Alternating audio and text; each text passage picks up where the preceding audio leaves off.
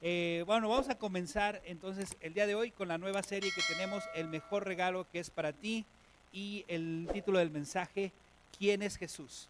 Hoy vamos a ver eh, algo breve acerca de la niñez de Jesús, vamos a ver algo pequeño, pero antes de empezar con esta serie, pues ya estamos comenzando una época del año que es un poco controversial, una, una época del año en donde es una época polarizada.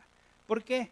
Porque dentro de en esta época hay algunos que dirán, oye, regalamos, damos regalos o no damos regalos, que si es algo comercial o que si no es algo comercial, o yéndonos al ámbito cristiano.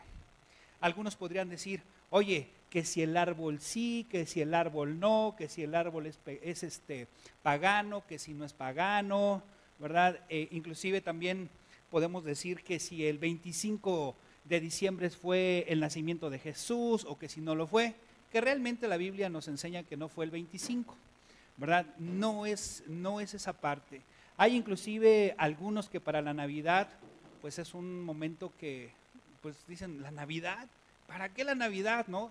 Y no festejan la Navidad, este, se enojan, ¿verdad? Yo soy de los Grinch que pues no soy muy dado a, adornar y a poner, yo soy muy, muy, muy ese rollo, pero también hay personas que en estas épocas se ponen tristes. Hay algunas personas que cuando llega esta época le aprietan un botón y se alegra y todo feliz. Y, y bueno, el punto es que la Navidad para muchos eh, este, es algo que puede ser polarizado, pero el día de hoy y en estos eh, fines de semana yo quiero que agarremos y quitemos y depuremos todo, que limpiemos todas esas cosas y nos vamos a ir a la esencia de la Navidad. Si alguno, alguien se piensa qué es la esencia de la Navidad, pues es tan sencillo, hermanos.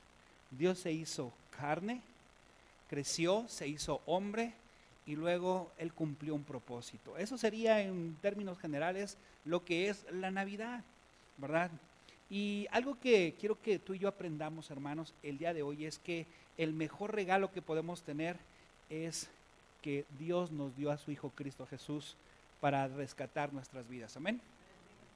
Y hablando de regalos, hablando de regalos, ¿a quién, quién ha participado alguna vez en su vida en un intercambio de regalos? Levante la mano. Ah, y siempre, ¿verdad? En los trabajos, este, ¿de cuánto va a ser el regalo? No, pues de, por decir un número, ¿no? No, pues de a 50 pesos. Y tú le inviertes y buscas el mejor regalo, ¿ya? agarras tu papelito acá, ves, ah, ok, este, inviertes lo mejor. Y luego de repente, cuando te dan tu regalo en la hora del intercambio, resulta ser que ese regalo, pues no te gustó. a, todo, ver, levanta la mano, ¿a quién le ha pasado eso? ¿verdad? Creo que en algún momento hemos recibido algún regalo en el que esperábamos otra cosa y de repente no era lo que esperábamos. Bueno, pues así exactamente le pasó a, los judíos. Los judíos estaban esperando hace muchos años, hace más de dos mil años, estaban esperando eh, un libertador, alguien que viniera a quitarlos de la opresión de los judíos, ¿verdad? Sin embargo, eh, ellos tenían una, una expectativa muy equivocada, porque Dios iba a ir más allá de toda esta situación. Abre tu Biblia ahora sí en Lucas capítulo 4 versículo 18 y vamos a ver algo que sí es muy importante que ustedes tengan en mente, ¿verdad? Eh, y esto es algo que, que, Dios tenía en su mente. Él, él no nada más quería la libertad física, él quería algo más allá, él quería ir más allá. Y ve lo que dice aquí en Lucas capítulo 4 versículo 18. ¿Ya lo tienen? Dice así, el Espíritu del Señor está sobre mí por cuanto me ha ungido para dar buenas nuevas. ¿A quiénes? A los pobres. ¿Y se acuerdan que vimos las bienaventuranzas? ¿Verdad? Son los pobres de espíritu, ¿verdad? Porque puedes tener mucho dinero, pero por dentro puedes tener pobreza en tu interior. Me ha enviado a sanar a los quebrantados de corazón y a pregonar la libertad de los cautivos y vista a los ciegos, a poner libertad a los oprimidos, a predicar qué? El año agradable del Señor. Hermanos, o sea, yo quiero que tú entiendas y a todos los que nos están viendo, yo quiero que ustedes entiendan algo. Que Dios dio un regalote enorme que no te puedes imaginar y, y por eso en estas semanas vamos a estar trabajando varios aspectos sobre este regalo que Dios nos ha dado y que es su Hijo Cristo Jesús. Ve lo que dice en Romanos 8:32, para que puedas entender qué tan, qué tan grandioso es el regalo de Dios, que, híjoles, Él no escatimó nada. Él nos dio lo mejor que Él tenía. Ve lo que dice Romanos 8:32. ¿Ya lo tienes? Ve. Dice, el que no escatimó ni a qué. O sea, Dios no escatimó darnos su único hijo, el mejor hijo, el único que tenía, lo mejor que Él tenía, sino que, ¿qué, hizo Él? Se lo quedó para Él. ¿Qué dice ahí? Lo entregó por todos nosotros. Por todos. Por ti, por el que está allá afuera, por, eh, eh, eh, hasta por el narcotraficante, que ahorita están de moda las series de los narcotraficantes, hasta por eso también Dios entregó lo mejor. ¿Cómo no nos dará también con Él todas las cosas? Qué interesante esta parte, o sea, que Dios nos haya dado lo mejor, todo, en regalo. Él, no fue como el, regalo que te tocó en, ese intercambio y que dices, ah, bueno, ah, yo me esmeré y bueno. No, Dios desde el principio en su mente, Él ya tenía todo lo mejor para ti y para mí. Ahora, ese regalo, ahorita vamos a ver, ¿verdad? se encuentra en la persona de Cristo Jesús. Dice la Biblia, y ahorita son las épocas en las que vemos ah, que todo el mundo va a poner su, nacimiento, ¿verdad? Que también ahí hay polémicas, que si lo pones, no lo pones, ¿verdad? Y, hay, hay, personas que van a poner un, van a dejar un espacio vacío ahí en un pesebre, porque después van a poner un niñito. Y hay personas que piensan que Jesús sigue siendo un niñito, que Jesús es alguien pequeñito.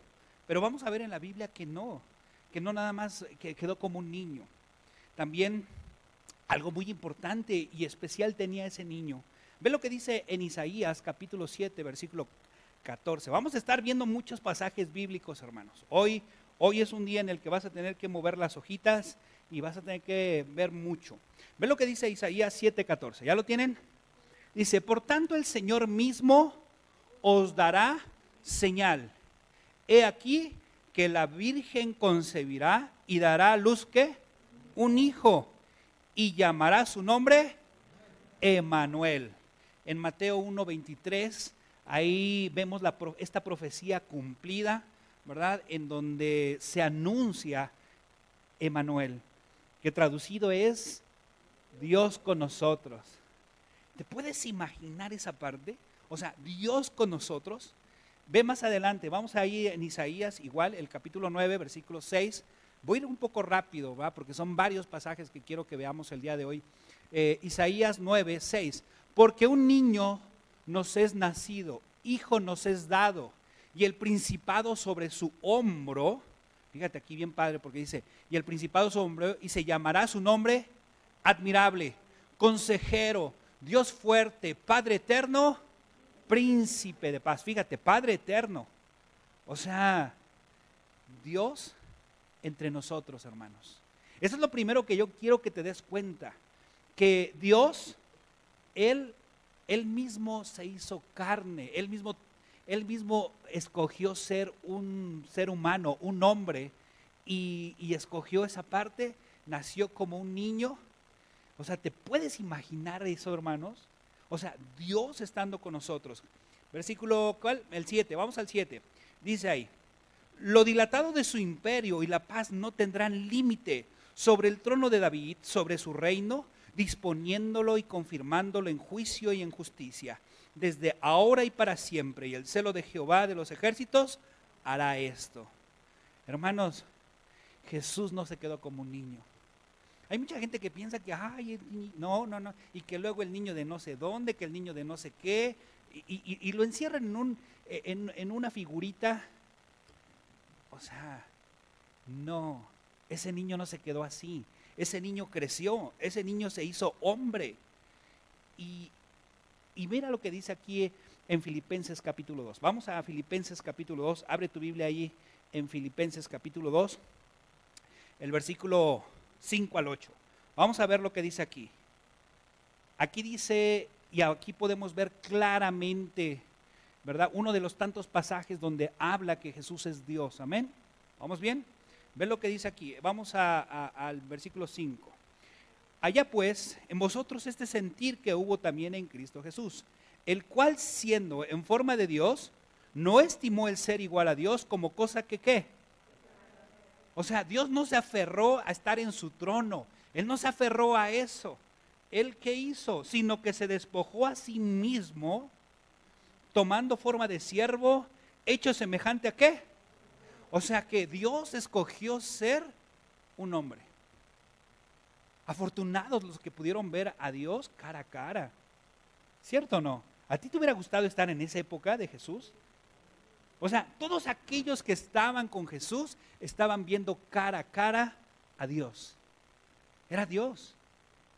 ¿Te imaginas qué increíble? Y luego que dice, y estando en la condición de hombre, se humilló a sí mismo, haciéndose obediente hasta la muerte. ¿Y la muerte de qué? De cruz. Hermanos, ¡guau! El Dios creador del universo estaba aquí, vino a la tierra, estuvo entre nosotros. Emanuel, Dios con nosotros. ¿Te puedes imaginar eso? Hermanos, es que yo no sé si tú lo puedas entender, pero en Éxodo nos explica que no cualquiera podía ver a Dios, porque el que, el que veía a Dios podía morir. Mira, vamos a, por favor, a Éxodo 33, 33, 20. Y mira, vamos a ver algo bien interesante. Moisés le estaba pidiendo a Dios que le permitiera ver su gloria, que le permitiera ver, pero ver lo que le contesta Dios. Vamos ahí al, al ¿cuál te dije? Al 33, 20.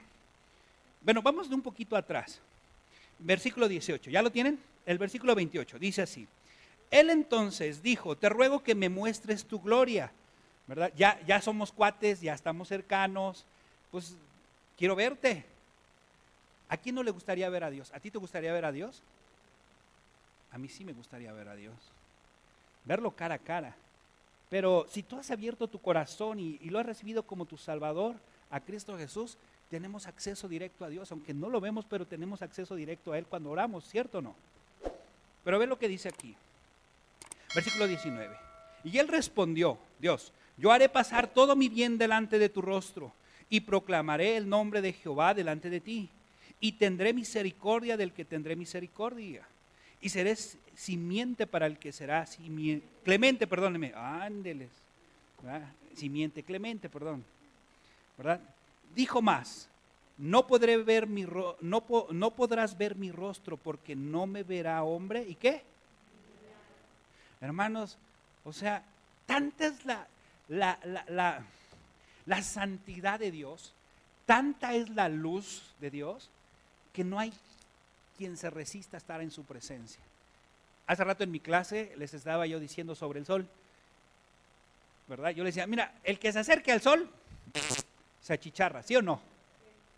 Pero alguien dijo, pues ya, no, ya en estas épocas ya no necesitamos eso, nada más es cuestión de que te vayas a y te salgas al sol y te quemas, ¿no? Imagínate, si estando en el sol te empiezas a quemar, ahora estar en la presencia de Dios fulminado es.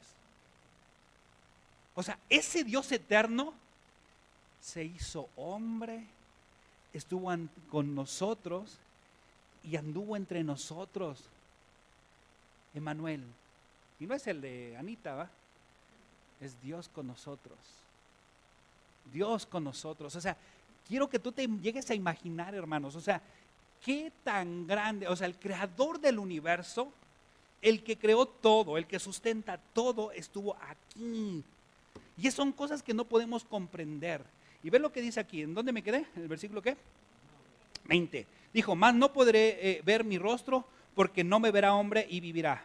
Y dijo a un Jehová, he aquí un lugar junto a mí y tú estarás sobre qué? La peña, que es un cuadro de qué, discipulado 2. ¿Eh? Piedra, roca, peña, cuadro de qué? Jesucristo. Ay, Dios de mi vida. ¿Quién dijo quién? ¿Lili? Entonces yo no te escuché, Lili. Palomita para ti, Lili. Los demás no, tache. Fíjate, bien interesante, hermanos, porque dijo, y dijo a un Jehová, he aquí un lugar junto a mí y tú estarás sobre la peña. ¿Cuál función eh, tenía esta peña? Y cuando pase mi gloria, yo te pondré en una hendidura de la peña y te cubriré con mi mano hasta que haya pasado. Wow. ¿Sabes por qué podemos estar en la presencia de Dios? Gracias a Cristo Jesús. Porque si no fuera por Cristo Jesús, no tendríamos acceso a Dios para nada. Y Dios es nuestra, Cristo Jesús es nuestra peña. Ese niñito que creció, se hizo hombre, Él es el que nos da acceso al Dios Todopoderoso. O sea, a lo mejor tú no lo... No, no, no, eh, yo quiero que se les vayan cayendo los, los 20 hermanos. Por eso tenemos que revisar y quitarnos de todas esas cosas que les decía de la Navidad, porque la Navidad es algo importante. Estamos, vamos a celebrar la ocasión, ¿cierto o no? Estamos, en estas fechas vamos a celebrar la ocasión de que Dios con nosotros, Dios se hizo hombre y estuvo aquí para cumplir un propósito y eso lo vamos a estar trabajando semana con semana. Hermanos, o sea, Dios se reveló a nosotros, dándonos una pequeña chispita de su gloria, como una radiante luz que brilla a través de la ranura de la puerta. Porque es lo que estaba diciendo ahí, ¿no? O sea, una ranurita. La roca es la que va a impedir que tú me puedas ver. Solamente vas a ver mi sombra, vas a ver, va.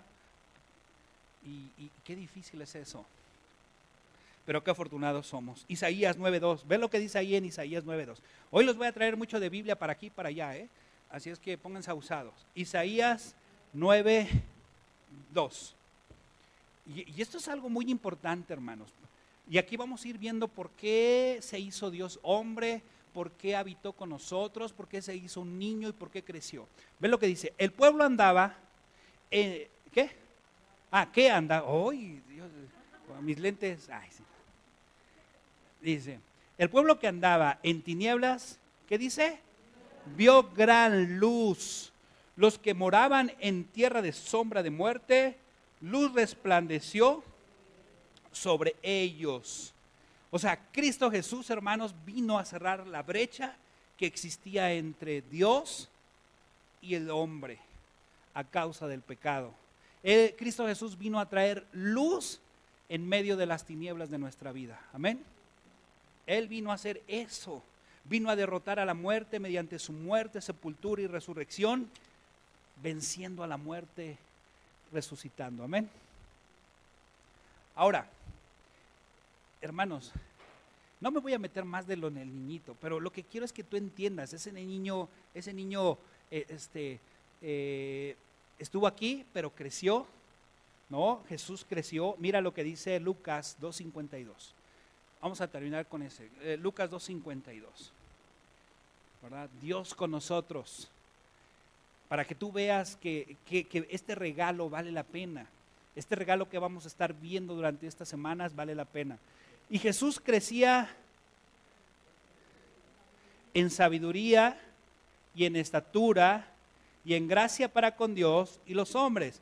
Ahí podemos ver muy bien, la Biblia es muy clara. Jesús se quedó como un bebecito en pañales, el que le van a poner ahí cuando pase el 25 y lo pongan ahí en su, en su nacimiento. No, ¿qué dice la Biblia? Y Jesús crecía en sabiduría, pero también en qué? En estatura. La Biblia no dice de qué tamaño era, cuánto medía, pero, pero sí sabemos que crecía, ¿no? Y aparte de eso, él crecía en gracia para con Dios y para los hombres. ¿Cierto o no? Ahí lo podemos ver muy claramente, la Biblia es muy clara que Jesús no se quedó niñito, creció para cumplir un propósito. ¿Cuál es el propósito? Vamos a ver uno de los propósitos. Juan 1.29. Vamos aquí a Juan 1.29. ¿Ya lo tienen? Juan 1.29.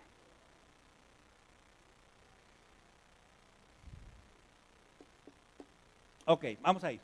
El siguiente día vio Juan a Jesús que venía, o sea, ya un hombre hecho y derecho, ya un hombre que tenía 30 años, iba a empezar su ministerio, iba a, salir a la luz pública, ¿verdad? Iba a empezar a cumplir el propósito por el cual Él vino a la tierra, ¿verdad? Por cual Dios se hizo hombre.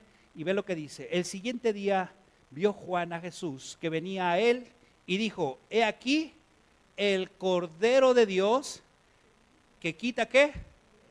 Que quita el pecado del mundo. Ahora uno se preguntará, oye, pero ¿por qué la Biblia dice que es el Cordero de Dios? ¿Te lo has preguntado? ¿Por qué la Biblia dice que Jesús es el Cordero de Dios? Bien, pues hoy lo vamos a investigar. Algunos, algunos podrían decir que esto se refiere a que Jesús tenía un carácter manso y humilde, parecida a la de un cordero. Eh, la verdad es que sí, Jesús era alguien que es humilde, ¿verdad? Porque un corderito, pues, pues, este chiquito ahí, este inocente, ¿verdad? Este, pues sí, es algo sencillo, es algo humilde, y alguno, alguien pudiera pensar en eso. Pero también está la opción que un cordero en el Antiguo Testamento y antes se utilizaba para eh, sacrificio, un cordero se utilizaba para sacrificarlo, ¿están de acuerdo? Entonces, en el Antiguo Testamento, antes de que viniera Jesucristo, ¿verdad? Dios mandó algo muy importante al pueblo de Israel. Ellos tenían que venir y traer al altar, al tabernáculo, un cordero para sacrificarlo. ¿Con qué finalidad? Con la finalidad de que al, este, al matarlo, sacar la sangre y esa sangre pudiera expiar, limpiar los pecados de, alguien. Y más o menos decían una frase como esta. Cuando venían y ofrecían su, su, su, este, su corderito las personas, decían algo, yo he pecado, merezco morir, pero Dios me ha permitido, a este, ha permitido que este cordero tome mi lugar. Entonces lo que hacía el sacerdote, hermanos, era matar al cordero y rociar la sangre y, era este cordero el que moría en vez de que la persona muriera por sus pecados, en lugar de que él recibiera la paga por sus pecados. ¿Vamos bien hasta ahí?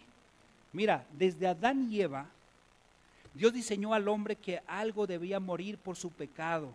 Los pecados pueden, no se pueden perdonar ni tampoco se pueden limpiar por hacer buenas obras o por morir, este, digo, por, o por, por dinero o por orar o rezar o derramar lágrimas. No. Dios estableció una manera en la que se debía de hacer para redimir, para quitar, para limpiar el pecado. Ahora uno se preguntará, Marco, ¿y qué es el pecado?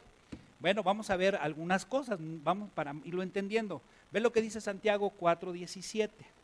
Ve lo que dice eh, Santiago 4.17. El pecado es no hacer lo correcto. Es saber que eh, hay cosas que dices, esto no está bien, esto está bien, ¿verdad? Aquí lo dice. Y aquel que sabe hacer lo bueno y no lo hace, ¿qué dice la Biblia? Le es pecado. Pero a veces hoy está la teoría de, oh, la verdad es relativa, ¿verdad? Y lo que para mí es bueno, para ti es malo, y viceversa. Eh, déjame decirte algo. Al pan, pan y al vino, vino. Pero el ser humano mueve las cosas siempre a su conveniencia, siempre. Y, la verdad es que la Biblia dice que, y nos enseña que nosotros nacimos en pecado. Eh, nuestra mente eh, está entenebrecida por el pecado y nuestra mente empieza a justificar, porque así somos los seres humanos, cuando andamos en pecado, siempre justificamos nuestro pecado. Eh, es que yo debería, es que ah, por aquí yo vi, y es que pasó esto. No quiero decir detalles, pero bueno, vamos a ver otra cosa que dice la Biblia, que es pecado. Primera de Juan 3:4. El pecado es una infracción a la palabra de Dios. Ve lo que dice. Y al que sabe hacer, no, ese no. Todo aquel que comete pecado, ¿qué dice? Infringe la ley. Y creo que estamos, estamos correctos, ¿no? O sea, alguien que hace algo incorrecto ante nuestras autoridades, ¿verdad? Tenemos una ley, infringimos esa ley. ¿Qué nos convierte? Infractores de la ley. Y hay una consecuencia por esa infracción, ¿cierto o no? Sea lo que sea. Mata a alguien, ¿qué va a pasar contigo? Roba a alguien y ¿qué va a pasar contigo? ¿Eh? Pásate un semáforo, haz lo que quieras. ¿Y qué pasa? Hay una consecuencia, hay una infracción. Y aquí lo dice la Biblia. Todo aquel que comete pecado infringe también la ley, pues el pecado es qué? El no conocer la Biblia, el no conocer los principios de parte de Dios en su palabra, eso es pecado. Pero ¿cómo vamos a conocer si no hay quien les predique a las personas? Y tú y yo tenemos que hablarles sobre esta situación y advertirle a las personas. ¿Estás de acuerdo? Otra cosa, el pecado, Romanos 6:23, este es un pasaje que ya todo mundo se sabe, o la mayoría se sabe, porque lo utilizamos para evangelizar, ¿cierto o no? El pecado es algo que lleva muerte, o sea, destrucción. ¿Cuál es la consecuencia del pecado? Porque la paga del pecado es muerte. O sea, el pecado te aleja de Dios, no conoces a Dios, hace que infrinjas la ley, hace que infrinjas, que vivas erróneamente y hay una consecuencia de ese pecado que es muerte. O sea, si nuestra vida va destruyéndose en lo intelectual, en lo emocional o inclusive en lo físico, eso es muerte. Muerte, muerte. Pero algunos dirían, es que no hay solución para la muerte. O si hay solución para la muerte, ¿no? Hay otros que dicen, no, es que nada, nada, pero nada tiene solución. ¿Cómo no? Hasta la muerte tiene solución.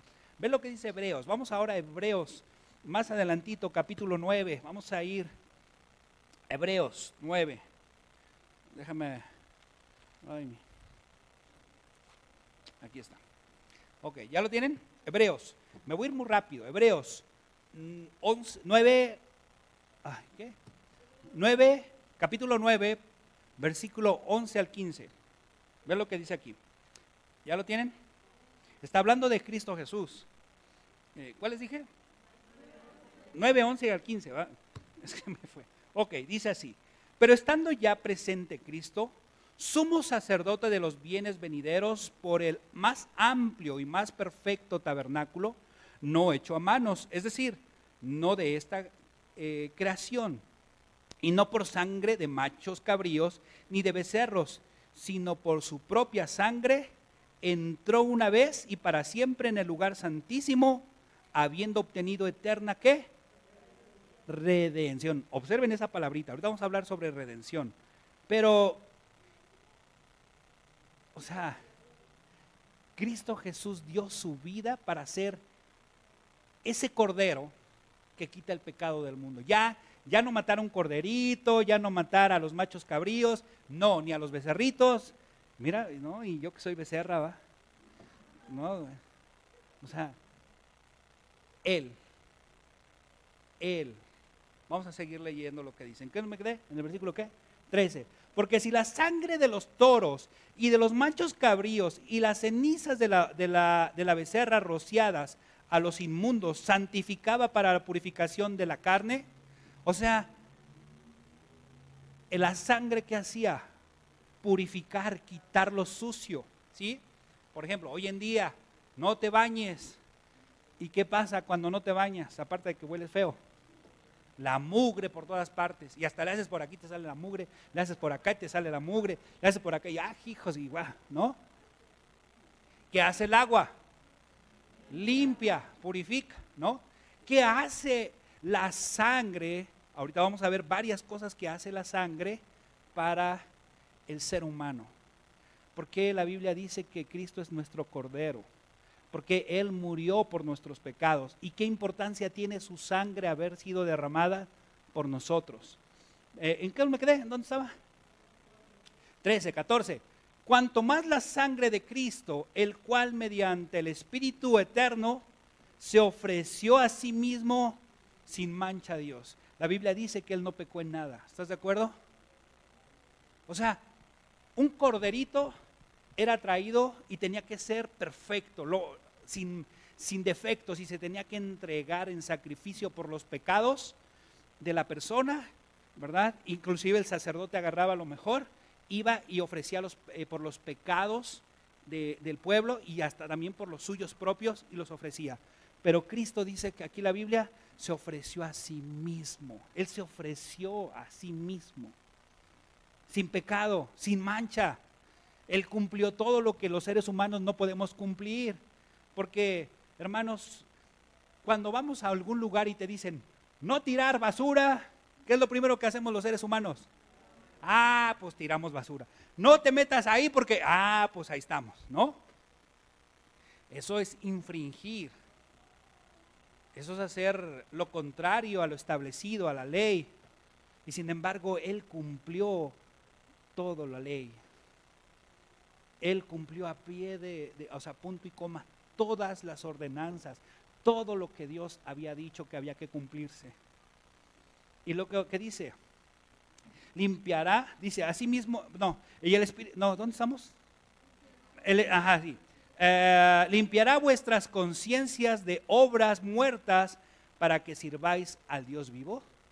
Pues sí, claro. Así que, porque eso es media, dice, porque eso es mediador, es que no alcanzo a ver de un nuevo pacto para que interviniendo muerte para remisión de qué? De las transgresiones que había bajo el primer pacto, los llamados reciban la promesa de la herencia eterna. O sea, remisión, otra vez esa palabra. Ahora vámonos al 9.22, más adelantito. Ahí vámonos más adelantito, vamos a saltarnos un poquito. Así todo, no, y casi todo es purificado según la ley, con sangre y sin derramamiento de sangre, ¿qué? ¿No hay qué? No hay remisión de, pecados. O sea, ¿qué es la palabra remisión? Es pagar, es ponerse en el lugar de alguien, es el decir yo soy el que paga. Mira, vamos a ver vamos a ver y vamos a terminar la importancia de la sangre de Cristo Jesús. Lo que hace la sangre de Cristo como Cordero de Dios que quita el pecado de nosotros. ¿Por qué la Biblia dice esto cuando habla de la sangre de Cristo? Bueno, ¿y por qué es importante el que Él haya sido clavado en la cruz del Calvario y derramar su sangre por nosotros? Vamos a verlo. Ve lo que dice eh, Levítico 17, 11. Vamos a ver rápidamente. Levítico 17, 11. A ver si lo, si lo, pueden, lo puedes poner ahí. Dice ahí. Y ahí dice, porque la vida de la carne es, ¿en dónde? ¿En dónde está la vida? A ver que te quiten la sangre, ¿vas a vivir? La vida está en la sangre. ¿Sí me explico? Ahí lo dice la palabra de Dios no yo. El Señor Jesús, el Cordero de Dios, dio su vida cuando derramó su sangre en la cruz. Y probablemente tú no sabías lo que representa su sangre derramada en la cruz del Calvario. Y te vas a dar cuenta por qué es importante y por qué este regalo es lo mejor que Dios pudo dar para nosotros. Vamos a aprender cinco, cinco cosas acerca de la importancia de la sangre de Cristo Jesús. Número uno, su sangre nos redime, perdón, nos redime, perdón. Primera de Pedro 1, 18, 19. Vamos a ver lo que dice ahí la, la Biblia. O sea, redimir significa liberar, rescatar, comprarnos. Nos compraron. ¿Ya lo tienen ahí? Ve lo que dice. Sabiendo que fuisteis, ¿qué? De vuestra manera, vana manera de vivir, la cual recibisteis de vuestros padres, no como cosas corruptibles, como oro y plata. Fíjate, sino con qué? Entonces fuimos comprados a precio de qué? De sangre. O sea, era necesario que ese hombre fuera a la cruz del Calvario, que Dios mismo se hiciera hombre, viniera, se fuera a la cruz del Calvario, derramara su sangre para comprarnos. Comprarnos. Esa sangre derramada en la cruz del Calvario fue para comprarnos. Wow, tremendo. Su sangre nos justifica. Ve lo que dice la palabra de Dios en Romanos 5.9. Hermanos, en lo que tú lo buscas, nuestro pecado nos acusa y nos mantiene culpables y nos da la sentencia de muerte. ¿Por qué? Porque dice la Biblia que no hay ni uno que sea justo, todos somos pecadores, ¿cierto o no? Y cuando estamos ante el espejo de la palabra de Dios, quedamos indefensos porque nos damos cuenta que no somos perfectos y que somos pecadores, ¿cierto o no? Pero mira lo que dice aquí la palabra de Dios, Romanos 5.9. Pues mucho más, estando ya que justificados, ¿por qué? ¿Qué nos justifica? Su sangre, por él seremos salvos de qué? De la ira de Dios. ¿Te puedes dar cuenta? O sea, gracias a que Jesucristo es nuestra peña, gracias a que su sangre la derramó en la cruz del Calvario, no estamos muertos. Pero dice la Biblia que también antes de haber puesto nuestra confianza en Cristo Jesús estábamos muertos en nuestros delitos y pecados, dice la Biblia. Allá afuera hay zombies vivientes que, que están muertos sin saberlo. Y tú y yo tenemos el deber de ir y hablarles y decirles que la paga de su pecado es muerte, pero la dádiva de Dios es vida eterna en Cristo Jesús, Señor nuestro. Amén. Wow. Bueno, ¿qué más? La sangre nos redime, nos justifica. Su sangre nos acerca a Dios. Esto es lo padrísimo, nos acerca a Dios. Romanos 3:23, ¿qué dice la palabra de Dios? ¿Ah? por cuanto todos pecamos, ¿qué dice la Biblia? Ahí está. Estamos destituidos de la gloria de Dios, estamos separados de Dios. Es decir, que estábamos en el territorio de la muerte, ahí estábamos, y Dios en el territorio de la vida, aquí, Él aquí, el pecado lo que nos separaba de Él, y sin embargo, ve lo que dice Efesios 2.13. Ve lo que dice Efesios 2.13. Este es un pasaje muy importante, Efesios 2.13. Pero ahora en Cristo Jesús, vosotros que en otro tiempo estabais, ¿qué? Lejos, habéis sido hechos cercanos. ¿Por qué? ¿Qué es lo que nos acercó a Dios? ¿Te das cuenta la importancia de, su, de, que Él haya derramado la sangre? ¿Te das cuenta por qué era importante que Él muriera por nuestros pecados? Porque era el Cordero de Dios que quita el pecado del mundo porque su sangre, al haber hecho sido esparcida, nos trajo estos beneficios. Su sangre hace paz para con Dios. Colosenses 1:20. Por causa del pecado éramos enemigos de Dios, pero ahora por la sangre de Cristo tenemos paz para con Dios. Ve lo que dice ahí. ¿Ya lo tienes? Ve. Y por medio de él, hablando de Jesús, reconciliar consigo, ¿qué? ¿Cuántas las cosas? ¿Algunas? todas las cosas, así las que están en la tierra como las que están en donde? Haciendo la paz mediante qué? La sangre de la cruz. O sea, antes de que, antes de que, este, wow, esto es, esto es impresionante, hermanos. O sea, Dios está enojado, tiene ira, pero gracias al sacrificio de Cristo Jesús hecho en la cruz del Calvario y al derramar su sangre, ¿qué es lo que estaba pasando cuando Él derramaba su sangre? Nos trajo paz.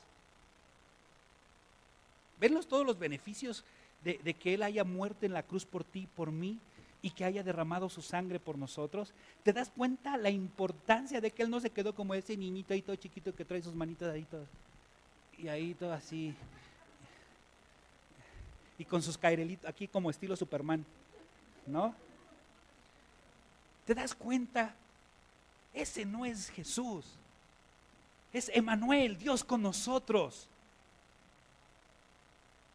Dando su vida en rescate por nosotros. ¡Wow! El creador del universo se hizo hombre para poder dar su vida en rescate por nosotros y dándonos estos beneficios que trae su sangre derramada en la cruz del Calvario.